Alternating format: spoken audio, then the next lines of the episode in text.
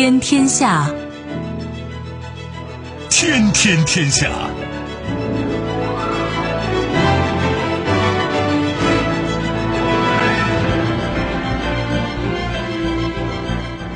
历史穿行者，新闻摆渡人。听众朋友，大家好，您正在关注收听的是《天天天下》节目，我是夏萌，和我一起陪伴各位的是评论员文轩。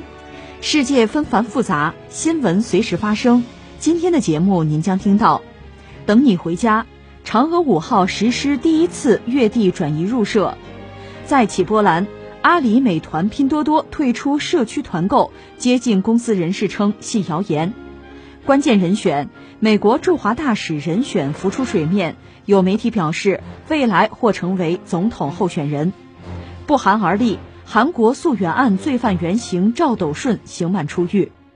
稍后我们会一一道来。收听我们的节目，您可以使用传统的收音机，也可以使用手机，欢迎使用计时客户端，也可以选择蜻蜓 FM、喜马拉雅 FM、今日头条或者是企鹅 FM，搜索“天天天下”就可以收听我们的节目以及其他相关内容。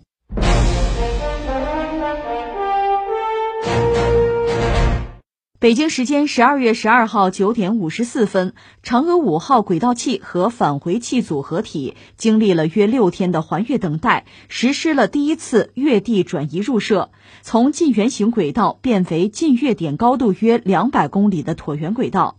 月地转移入射的主要目的是通过月球轨道上的轨道机动，使轨道器和返回器组合体进入月地转移轨道。后续携带月球样品的轨道器和返回器组合体将择机实施第二次月地转移入射，从而摆脱月球引力，进入月地转移轨道返回地球。嗯，嫦娥五号快回家了，咱们静候佳音吧。这两天我在朋友圈也看到了一张图片，就一张老老报纸啊，说明了咱们强大的执行力。就是最早在两千零四年二月份的时候，当时的国防科工委就对外宣称。说咱们中国月球探测计划已经进入了实施阶段，分三步走：绕、落、回。具体的计划是三年内，一颗属于中国的卫星将开始绕月飞行，卫星命名就是嫦娥一号。六年内呢，中国的月球车将在月面上软着陆，开展巡视探测。二零二零年之前啊，就是今年之前，中国研制的机器人将把月壤样品采回地球。这一段内容是出现在二零零五年的一份科学发现报上。之所以是两千零五年的报纸要报道了两千零四年的消息，是因为这两千零五年前后啊，世界各国的航天界掀起了一股月球探测热，很多国家那个时候都纷纷表示，要在二零一五年到二零二五年这十年间吧，将有人的或者无人的航天器送上月球。而这个短消息呢，就是把世界各国的航天计划。汇总到一块儿，可以看出咱们中国人那是实打实的兑现了当初的承诺，而反观呢，当时计划在今年前探月的那些国家却都没有完成预定的目标，那些计划在二零二五年前完成的国家，迄今为止啊，大多数仍然缺乏足够的准备，按时完成目标的难度啊非常大，而有的国家呀，计划完成时间似乎永远在推迟，不知道什么时候。才能真正的冲向月球。总之，在这次月球的集体赛跑中吧，中国是赢得了比赛。那肯定有些人就会问了：其他的国家为什么就这么集体掉队了呢？第一个原因啊，就是看人挑水不吃力，他低估了探月工程的难度。虽然这个月球距离地球比较近啊，咱们每每天晚上几乎都能看见，感觉好像是触手可及，这是一方面。另一方面呢，就是。人类通过大概近六十年的航天探索吧，你现在你看，几乎每周都有新卫星发射升空。中国这样的航天大国，自然也不必多说吧。哪怕就是私人企业，也有卫星发射呀。但是这并不意味着你把航天器送到月球，还成功返回，它就是一件简单的事儿。事实上，我国首个火星探测器就那个天问一号，是今年七月底，七月三十一号点火发射的。这比嫦娥五号整整提前了近三个月呀！探月之所以这么难，首先就是需要复杂的变轨呀、轨道转移呀。这个探测器需要先由地球同步轨道向损失能量最小的一条地月转移轨道机动，由于地球跟月球的距离相对比较近吧，这个探测器就没有这么多调整的机会，稍有不慎就会坠毁。所以，为了成功实现这一点吧，需要有极其精密的仪器，还有非常高精准的算法，这才行。同时，探月的成功啊，还需要一个战略重器的支持。那这个战略重器就是高运力的大火箭，就是咱们那个长征五号，人们都叫它胖五嘛。外形的确很胖，这就意味着有效载荷大，而有效载荷大又意味着它能送入太空的装备啊数量啊它就有保证，变轨的动力呢就足，安全的系数呢就高。另外，咱们那个胖五应用的新技术太多了。你包括两种新研发的大推力发动机，以及为这个液氢啊、液氧啊准备的新燃料箱，就这么多难题需要攻克，所以有些国家的计划呀，无疑是过于乐观了。之所以会出现这样的情况，呃，我认为可能跟这些国家在航天领域啊技术积累不足有很大的关系。因为技术积累不足啊，往往就会对复杂技术的难度啊估计不足，就出现刚才我说的。看人挑担子不吃力，自己挑起来呢就压断肩了。咱们可以看看印度，印度是两千零七年的时候也提出了一个三步走这么一个探月计划。呃，第一步是发射无人探月器，第二步呢是把宇航员送上太空，第三步呢是把宇航员送上月球。呃，对于这个计划呀，我看有有一些科普网友啊就这么说，说让我想起了把大象放进冰箱的那个段子，就是把大象放进冰箱需要几步？三步。打开门，把大象放进去，然后关上门。你现在回过头来看印度的这个三步走啊，就会发现其中的荒谬。这个三步走完全可以独立成三个计划，这个彼此之间的相关性非常弱。你看咱们中国这三个过程就是分别由不同计划完成的呀。你要强行把它捆绑在一起，那肯定会干扰到各个部分的实现的。而且有意思的是，当时印度计划是二零一五年把宇航员送入太空。并在二零二零年，就是今年，把他们送上月球。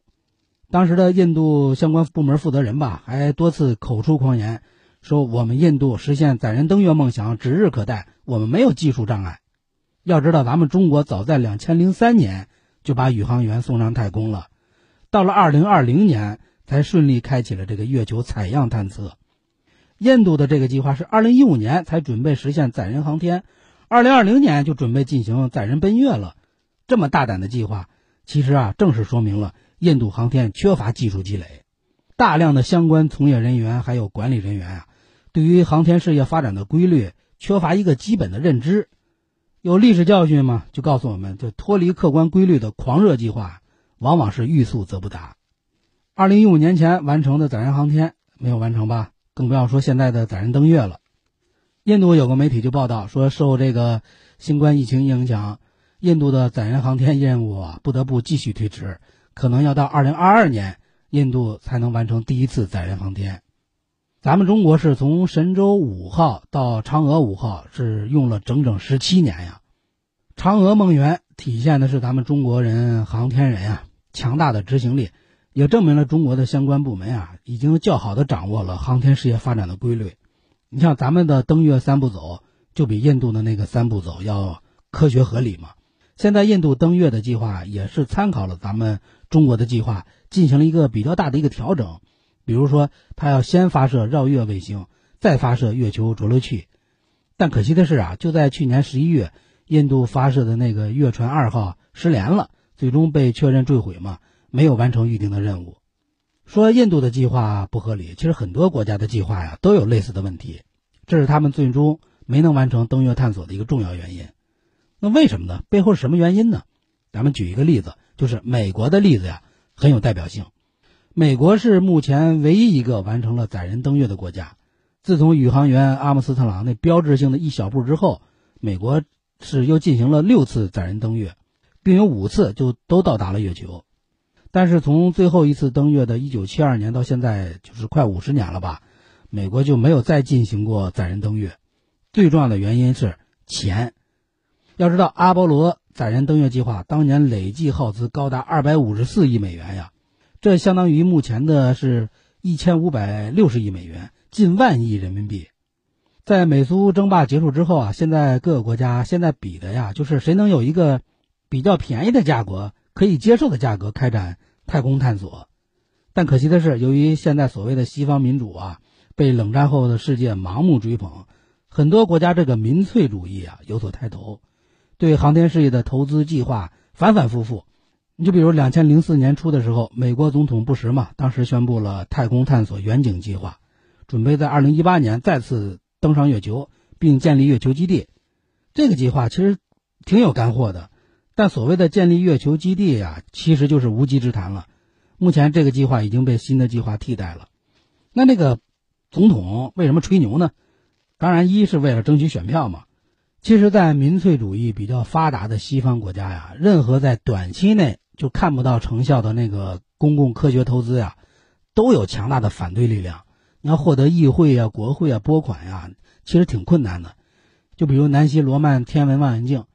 作为2010年美国国家科学委员会。在天文物理学界领域的最高优先事项啊，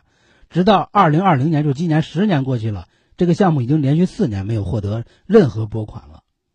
所以，美国的航天啊，因为这个预算的问题啊，受到了不小的冲击。嗯，最近我们看到，就是美国反复修改已经制定好的那个航天计划了，民主党、共和党却将这个拨款的问题啊，用来成了政治斗争的工具了，互相攻击。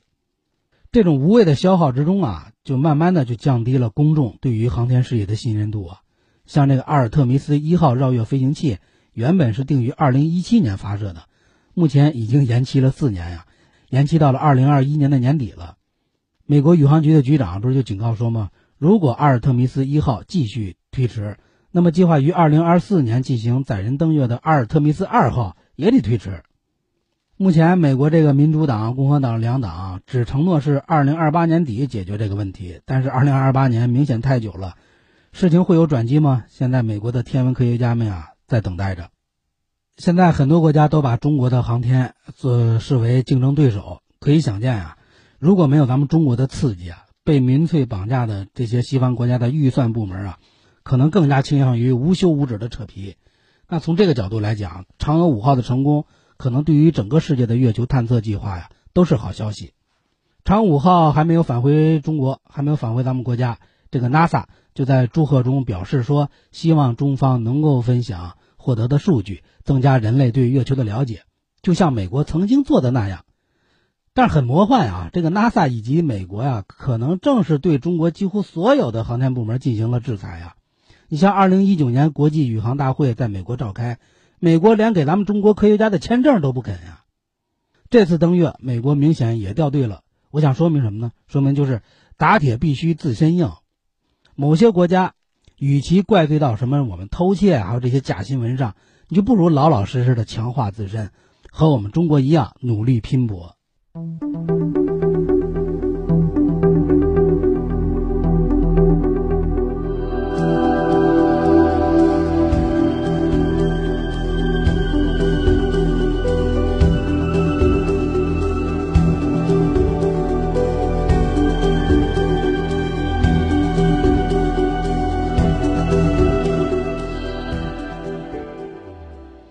日前，有网传阿里马云、美团王兴、拼多多黄峥等均表示将退出社区团购业务。接近这些公司的人士表示，这些网传为谣言。也有券商互联网行业分析师向记者证实，这是谣传。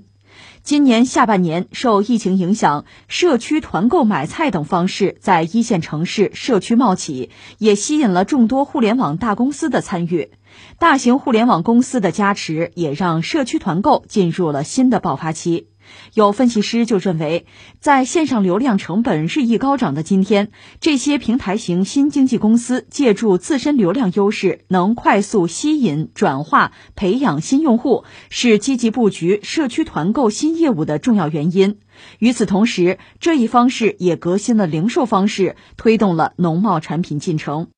我看昨天有媒体报道说，咱们沧州有一个公司叫华海顺达粮油调料有限公司，发了一个通知。是禁止给社区团购平台供货公司供货的通知。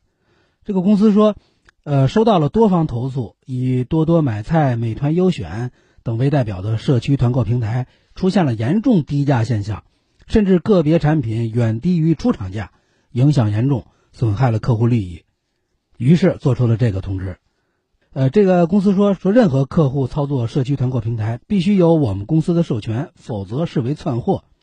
这个同时同时提到，不管平台有没有补贴，价格不得低于我们公司的终端零售价，否则视为低价，影响恶劣的取消经销权。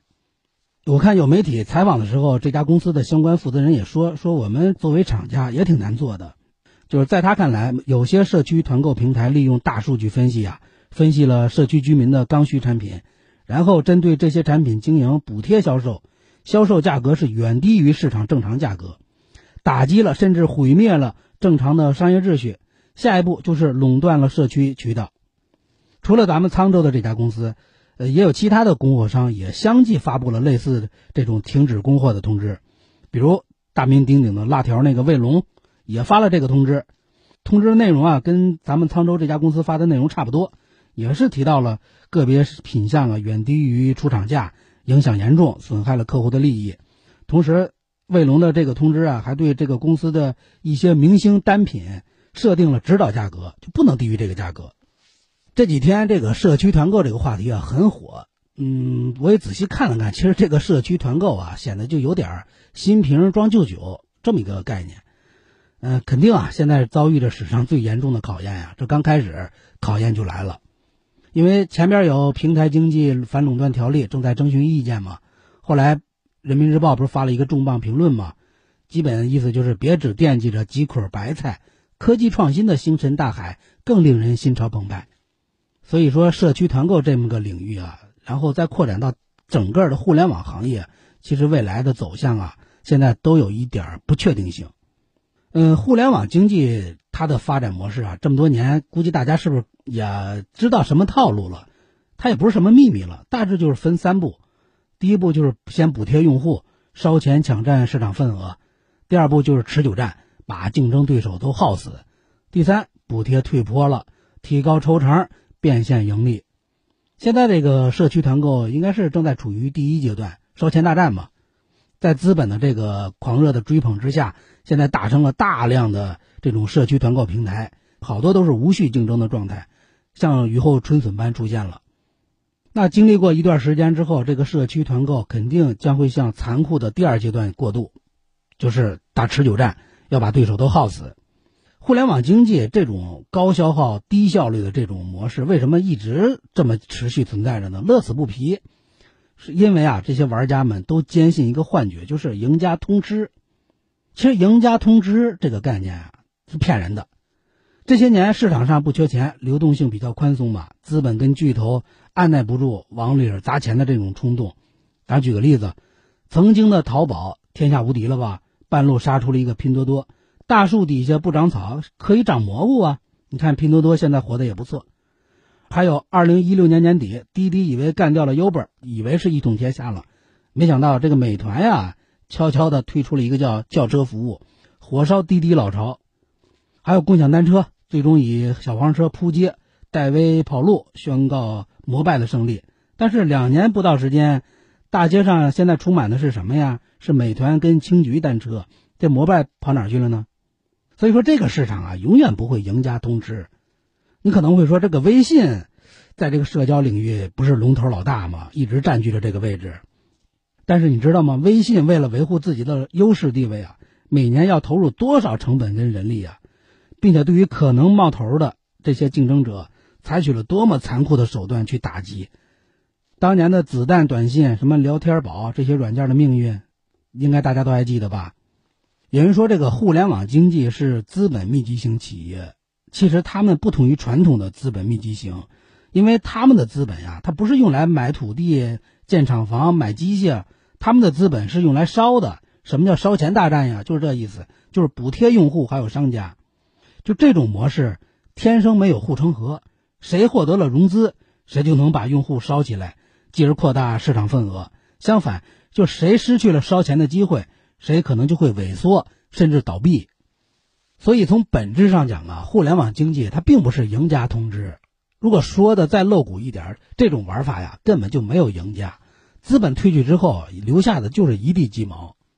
呃，财经作家吴晓波在他的一本书叫《腾讯传》中提到了这样一个观点，说美国的互联网企业创始人喜欢思考如何改变世界，而中国的互联网公司呢，更多的对于赚钱盈利有着一种焦虑。你现在这个社区团购这种模式，近期不是被推上了这个风口浪尖吗？认为他们抢了底层老百姓的饭碗。其实这些啊，都是互联网经济这种烧钱模式的必然结果。烧钱模式使得互联网公司就无法做到真正的赢家通吃，所以他们必须要持续的做两件事。第一，要扩大市场份额；第二，要跨界。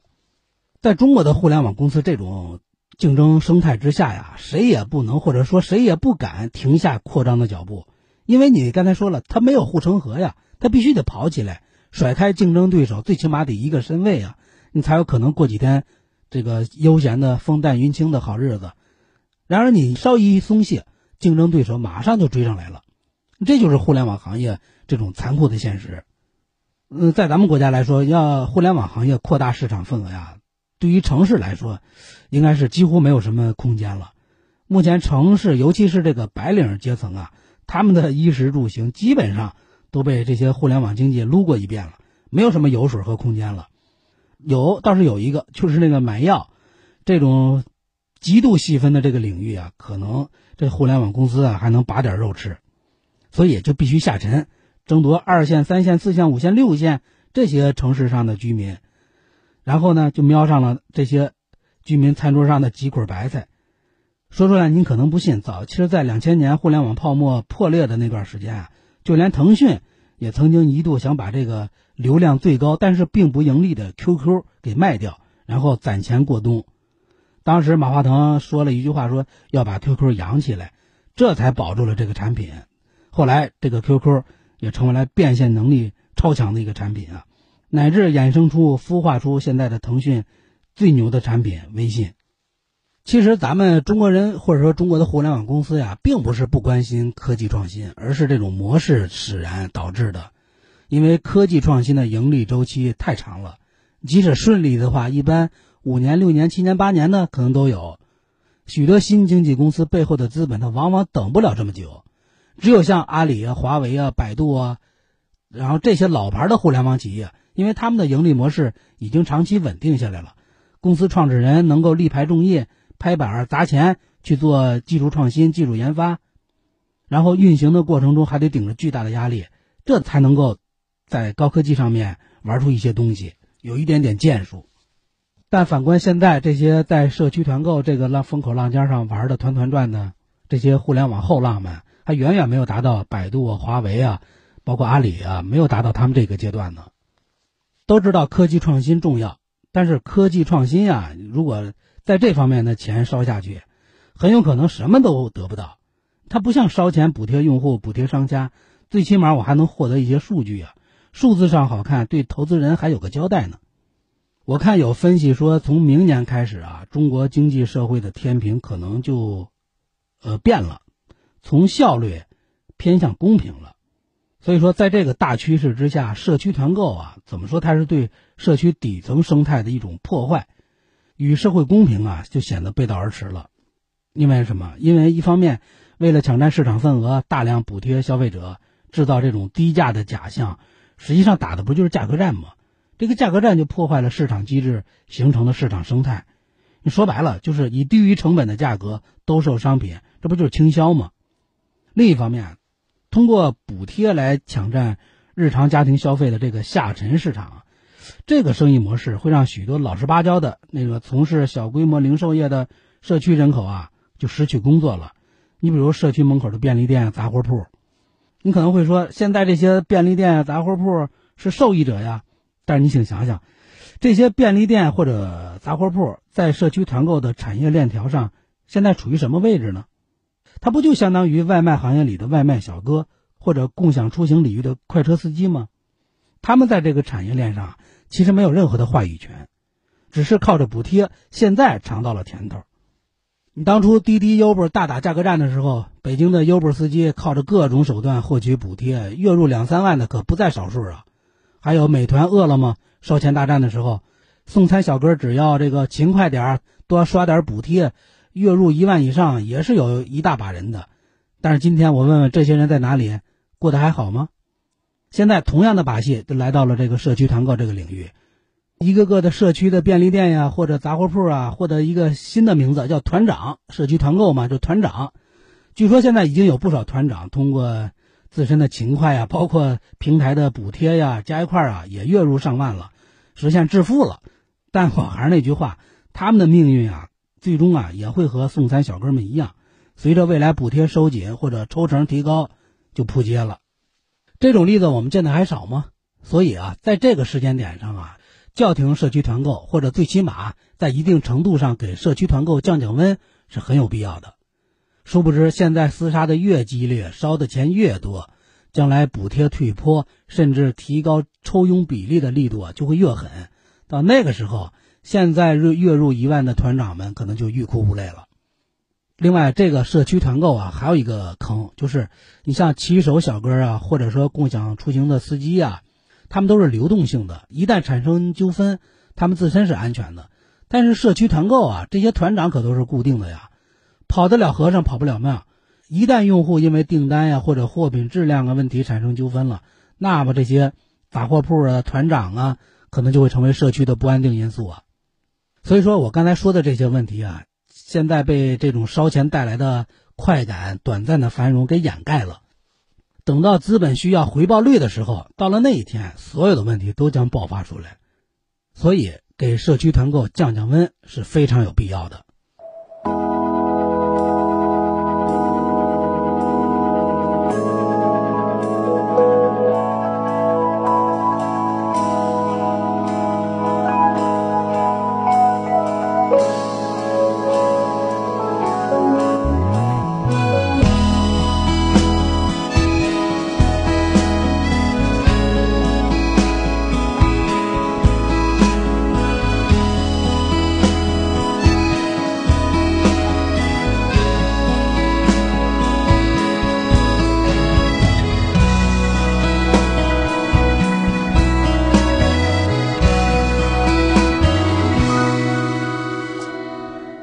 日前，美国政府的换届工作正在缓慢进行当中，其中许多职位的任命也在逐步公布。这当中有一个职位引起了大众的关注，那就是美国驻华大使一职。根据相关知情人士的透露，当前拜登正在考虑提名当时在民主党初选时的竞争对手，也就是印第安纳州南本德市市长皮特·布蒂吉格。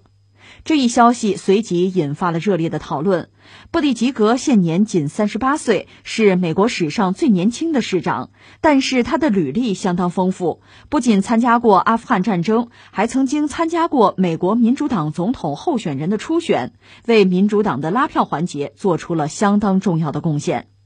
更重要的是，他在退出竞选后被拜登相当看好，甚至一度声称布蒂吉格很像他已故的儿子。如今，若是将布蒂吉格提名为美国驻华大使，所透露的信息也将会是十分庞大的。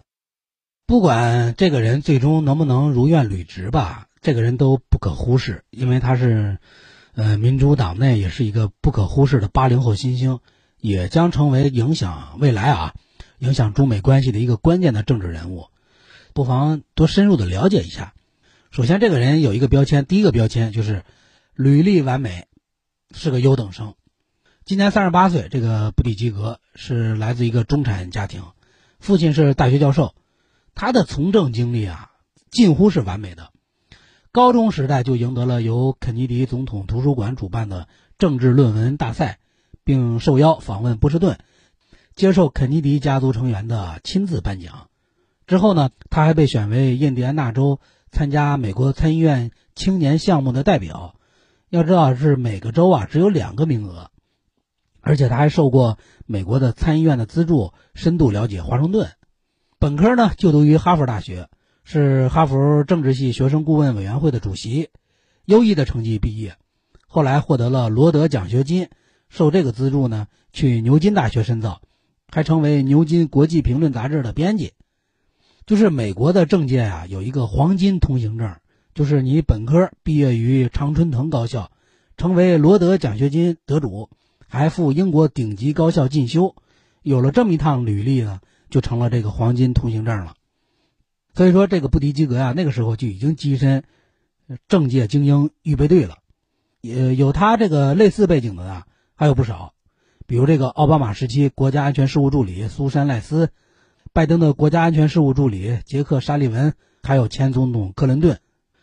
呃，布蒂吉格是二零零四年刚从哈佛毕业，就加入了这个民主党候选人，当时是克里嘛，他的竞选团队。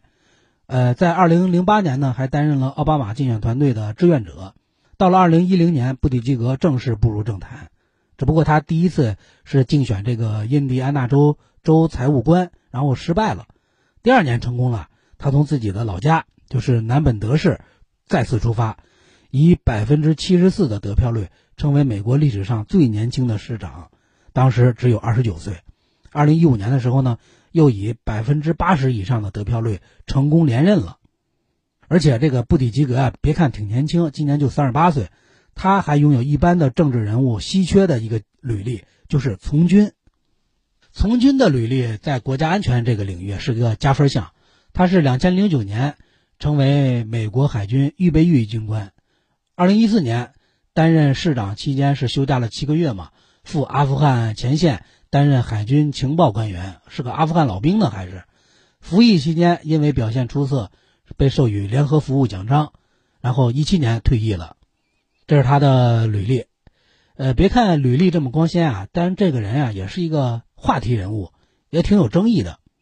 首先，二零一五年的时候，布蒂吉格啊公开了自己同性恋的身份，他的伴侣呢是一名高中教师，叫查斯滕，两人是一八年结婚的。二零一九年一月份，这个布迪吉格宣布参选之后啊，这个查斯滕还在推特上发文表示支持呢。另外一个争议点就是这个布迪吉格呀。是人们质疑他对非洲裔的真实态度，在大选期间，这个布迪吉格对非洲裔表现的非常友善，但是在他治下的这个南本德市，就是在这个市当市长嘛，这个市非洲裔占这个市的总人口的百分之二十五以上啊，挺多的。但是他治下的这个行政当局啊，没有一个非洲裔公职人员。第三，咱们可以关注一下他这个初出茅庐这个竞选美国总统这件事儿。是二零一九年的一月二十三号，布迪吉格宣布参加这个美国大选，成为是这次选举中最年轻的参选人。这次的选举啊，民主党一共是出现了二十多位参选者，但是青黄不接，年龄分布特别不合理。自打这个六零后的这个奥巴马退出舞台之后啊，民主党的新生代就出现断档了。最有实力的是有这个纽约州州长科莫，还有加州州长纽森。但是这俩人啊，好像没什么上进心，他没有参加这次选举，所以今年这次大选就沦为四零后的政治家拜登啊、布隆伯格呀、桑德斯呀、沃伦呀等这些人的主场了。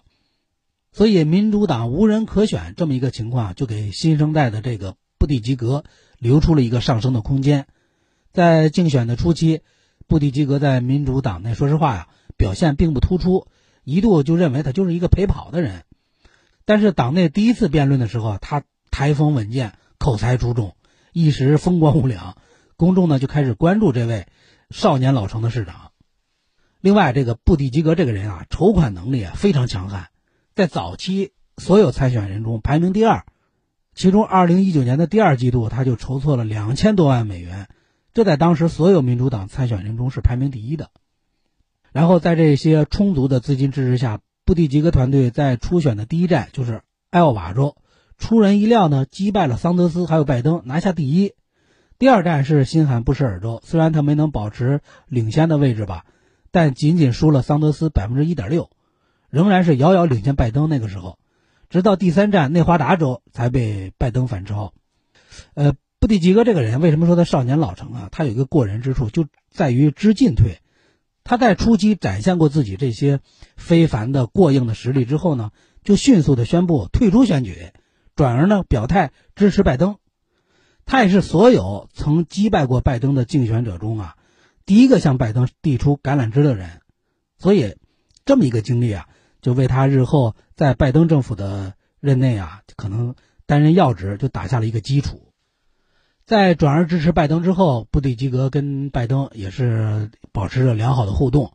虽然没有进入拜登的决策核心圈啊，但是拜登对他的评价其实挺高的，一度是把布蒂吉格跟拜登已故的儿子呀博拜登相提并论。拜登说过，说这是他能给任何男人或女人的最高褒奖。美国媒体其实之前也一直在传闻，这个布迪吉格可能将出任美国驻联合国代表，因为在美国的政治体系中，这个驻联合国代表啊，通常是有政治前途的人物上升的垫脚石。就比如曾经担任过这个职位的老布什，不是后来成了总统吗？还有这个博尔顿，也被特朗普提升为国家安全事务助理。还有这个尼基·黑利。也一度被传要取代蒂勒森担任国务卿，但是黑利这个人本人还有一个更大的政治抱负，据说也要参加总统选举，就是未来四年啊。而且他表示没法跟特朗普共事，所以当时就拒绝了这个任命。拜登的现在外交的还有国家安全的团队啊，人才挺多，都很优秀，竞争挺激烈。最后呢，美国驻联合国代表这个职位呢，就由资深外交官叫格林菲尔德出任了。由这个从来没有涉足过外交领域的布蒂吉格，如果让他出任驻华大使，可以说是目前呀拜登能给他安排的，呃最好的一个安排了。首先从历史的先例来看呀，老布什曾经既担任过驻华大使，又出任过联合国代表，后来成功当选了美国总统。还有前犹他州州长洪博培，这不也担任过驻华大使吗？后来回国参加大选，就成了共和党的总统候选人。布蒂吉格他的从政经历很容易让人联想到1992年的克林顿，还有2008年的奥巴马。但是跟这两个人相比啊，嗯，布蒂吉格将来的竞选之路可能会更加艰难。你现在来看，布蒂吉格资历还比较浅，还没有经历过参议员呀，或者是州长的这些职位的历练。即便在拜登的帮助下获得了驻华大使这么个职位，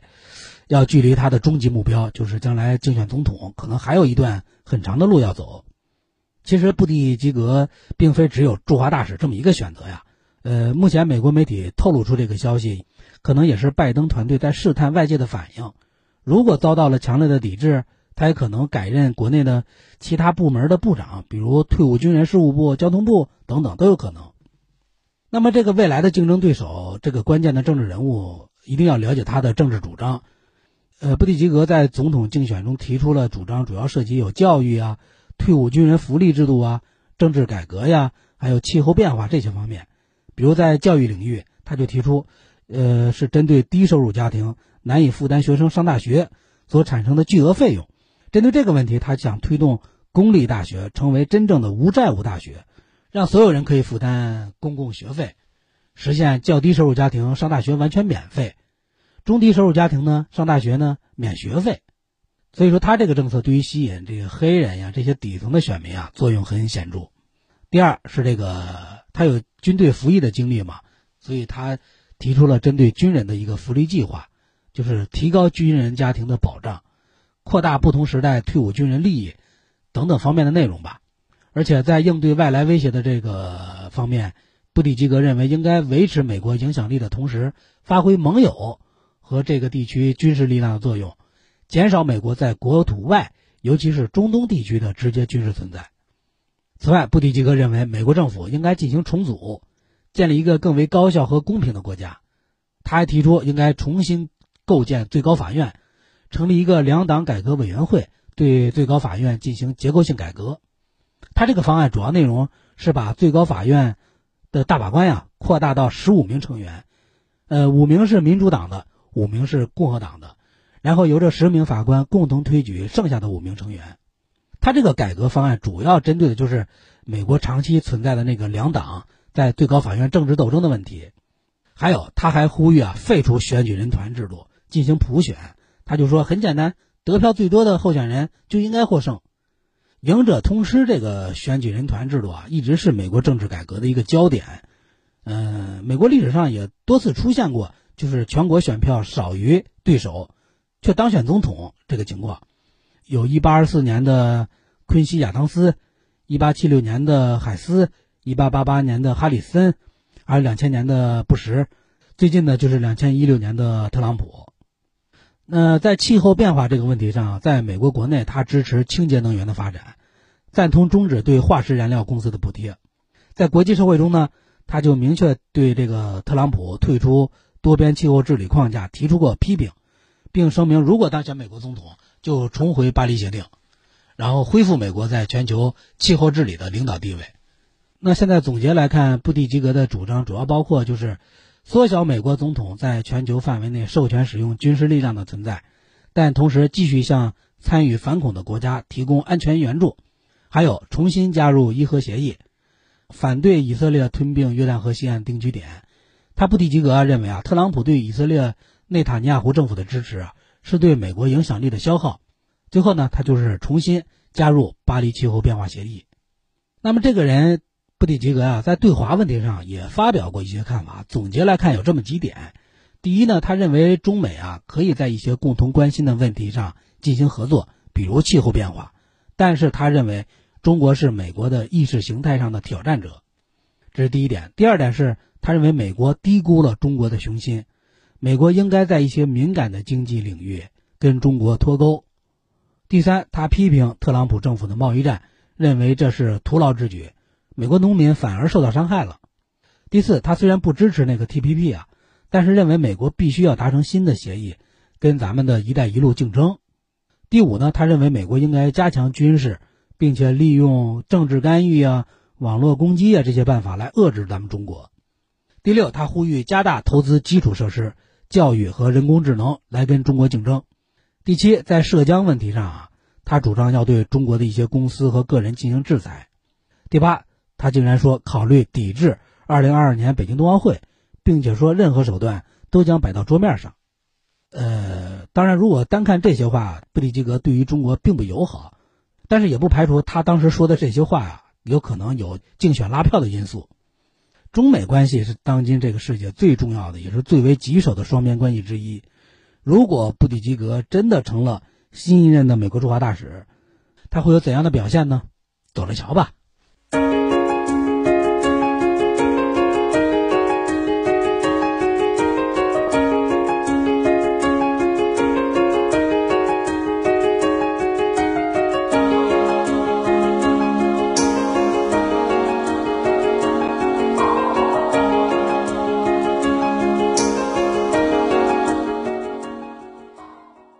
韩国电影《溯源》中对儿童实施性暴力犯罪的原型赵斗顺十二号刑满出狱。当地时间早上六点四十五分，赵斗顺从首尔南部监狱出狱，乘坐法务部的车辆前往他所居住的京畿道鞍山市，并于八点四十五分抵达鞍山市守法支援中心。那里已经聚集了很多的民众，他们向赵斗顺扔鸡蛋表示愤怒。赵斗顺的保护观察官说。赵斗顺在前往守法支援中心的路上表示，犯下了天人共怒的错误，以后会在反省中生活。赵斗顺在守法支援中心内佩戴电子脚环，在出狱后将接受警方的一对一监管。现年六十八岁的赵斗顺，在二零零八年十二月对年仅八岁的女童实施了绑架、殴打和强奸等暴行，造成受害女童身体遭到重创，并导致其终身残疾。赵斗顺的作案手段极其残忍恶劣，但却只被判处十二年有期徒刑，震动韩国全国。二零一三年上映的韩国电影《溯源》以赵斗顺案为原型，令这起案件在世界范围内受到关注。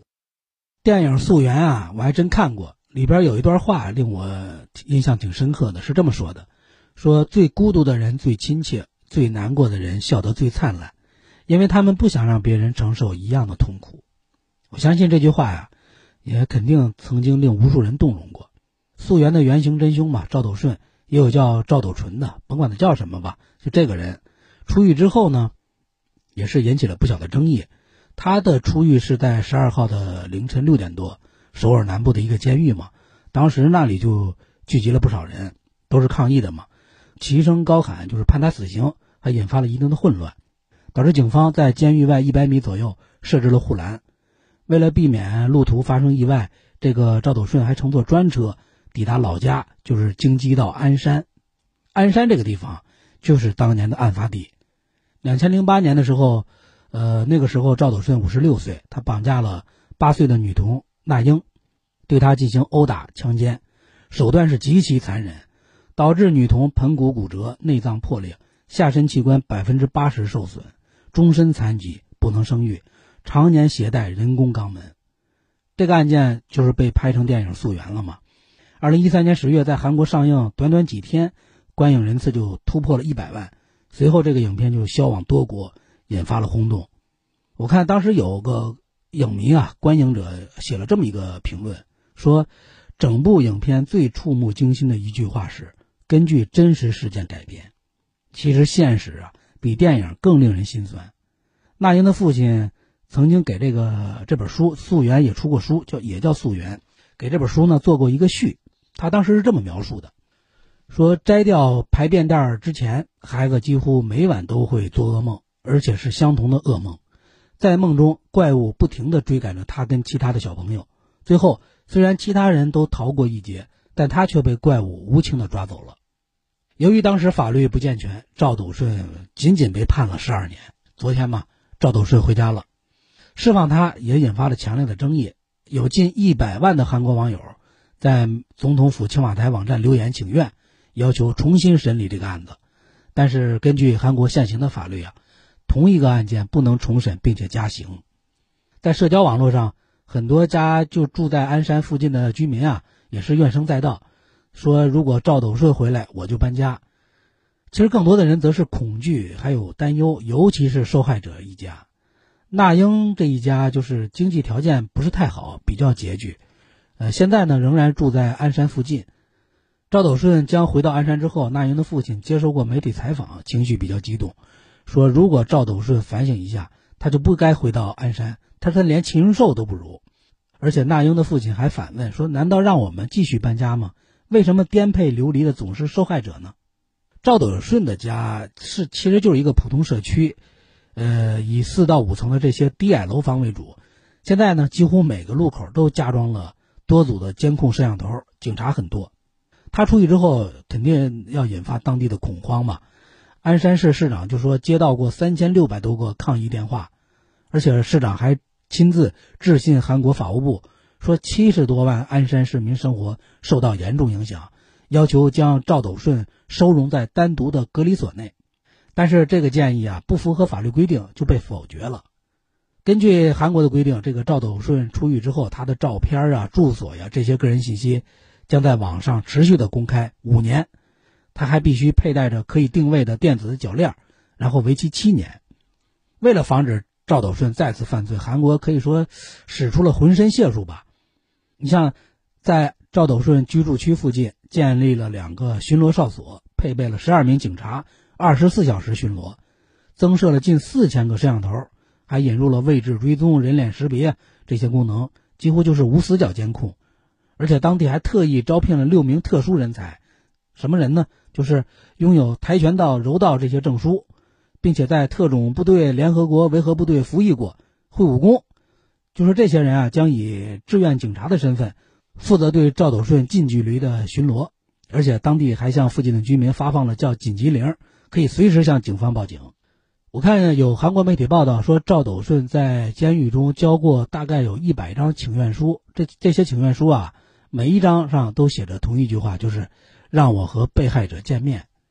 但是官方严禁赵斗顺接近受害者，禁止他进入受害者的住所呀、学校啊等一百米以内。韩国法务部预防犯罪局局长他说，就是在受害者同意的情况下，如果他同意，将提供一种叫智能手表式的保护装置，就是当赵斗顺在受害者一公里内，就会自动报警，还安排专人一对一的二十四小时监控赵斗顺的路线。呃，而且赵斗顺的犯罪记录显示，他大部分犯罪的情况都是在饮酒情况下发生的，所以根据法律要限制他饮酒，限制他夜间外出等等。嗯，十二年前的那次庭审，当时赵斗顺就是反复的更改说辞，就一直坚称说案发的时候我大量饮酒了，神志不清，什么都记不得。尽管警方提供了包括犯罪现场获取的他的指纹这些大量的数据吧。但是由于当时韩国法律对性侵犯罪啊，最高处罚只有十五年，而且如果醉酒呢，还属于轻审轻判的一个证据，最终赵斗顺被从轻发落了，仅仅被判了十二年。这在当时韩国全国那是强烈抗议啊，导致当时的时任总统李明博是下跪致歉，是承诺推动相关改革。嗯，的确，这起人间悲剧啊，也推动了韩国法律的完善。像二零一零年，韩国国会对这个儿童性侵最高有期徒刑从十五年上升到了三十年，而且废除了有关儿童性犯罪的公诉时效。二零一三年呢，还将有期徒刑提升到了无期徒刑。二零一二年的时候，性侵儿童惯犯化学阉割法案落地，韩国成为亚洲首个允许对性侵犯实行化学阉割的国家。那一年之后，韩国法院就对一名性侵了五名女童的罪犯实行了三年的化学阉割。韩国前总统李明博当时也表态说支持化学阉割法。此外，韩国还修订了多部法律，要求对儿童性暴力犯罪者不允许实行假释，加大打击儿童网络性犯罪等等。就在赵斗顺出狱之前，韩国还通过了一个法案，就是加强对儿童性侵者狱后的管控，比如实行一对一的二十四小时监控啊，加强对电子脚链佩戴者的监管呀等等。呃，或许赵斗顺案啊具有一定的偶然性和极端性，但是儿童性侵啊绝非个例。联合国儿童基金会二零一七年发布了一个报告，说全球约有一千五百万名十五岁到十九岁的青春期女孩被强迫性交易。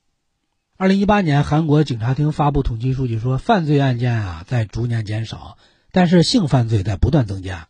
而以儿童为对象的性犯罪呢，平均每天发生三起。现在随着技术的发展，新型的性犯罪也是日趋的猖獗，隐蔽性更强。去年，韩国艺人胜利、郑俊英卷入了这个性丑闻，还有今年三月，韩国那个 N 号房事件，这不也引发了众怒吗？这个 N 号房这个人啊，是昵称是博士，他在一个通讯平台上建立一个私密的付费聊天组，分享女性的不雅照，涉及强奸呀、严重侮辱女性等等，画面不堪入目，涉及很多未成年人。今年十一月份就刚刚啊，对 N 号房的主犯二十四岁的赵主斌一审判决中判处他有期徒刑四十年。儿童性犯罪是韩国的一道难题，一方面由于儿童自我保护意识低，很容易。成为罪犯的目标。另一方面，也有分析说，这法律不完善以及韩国男权文化呀，这些社会风气是导致性犯罪猖獗的一个诱因之一。呃，很多国家的研究报告都得出这么一个结论：是性犯罪者再犯的概率比较高，惯犯居多。像韩国媒体就报道说，赵斗顺在残忍性侵那英之前，已经有十多次前科了。尽管在监狱中，韩国法务部对赵斗顺进行了数百小时的心理疏导。但是，针对他的检测结果仍然显示性偏离性很高，这什么意思呢？意味着他再犯罪的可能性啊比较高。我看英国儿童暴力保护中心就有这么一个观点，说防范儿童性侵案最重要的是打破禁忌，让孩子们敢说出来，媒体敢曝光，社会敢处理。当然了，社会保障啊、救助机制啊亟待完善。像那英的父亲就指出说，治疗被性侵病人的指定医院呀少得可怜。基本集中在首尔这些大城市，接受一次治疗或者心理干预啊，需要来回奔波。另外，韩国法务部预防犯罪局局长就说，对于赵斗顺这些罪犯者来说呀，常年处于羁押状态，与社会脱节严重。除了进行必要的监管，也要支持他就业、维持生活，这样才能稳定社会。但是，就就目前来看呀，最近这几年，赵斗顺还能就业吗？最后啊，我想以一句话结尾，就是那英的父亲在给小说《溯源》写推荐词的时候，最后是这么写的：“请大家不要忽视，因为它随时有可能发生在我们身边。”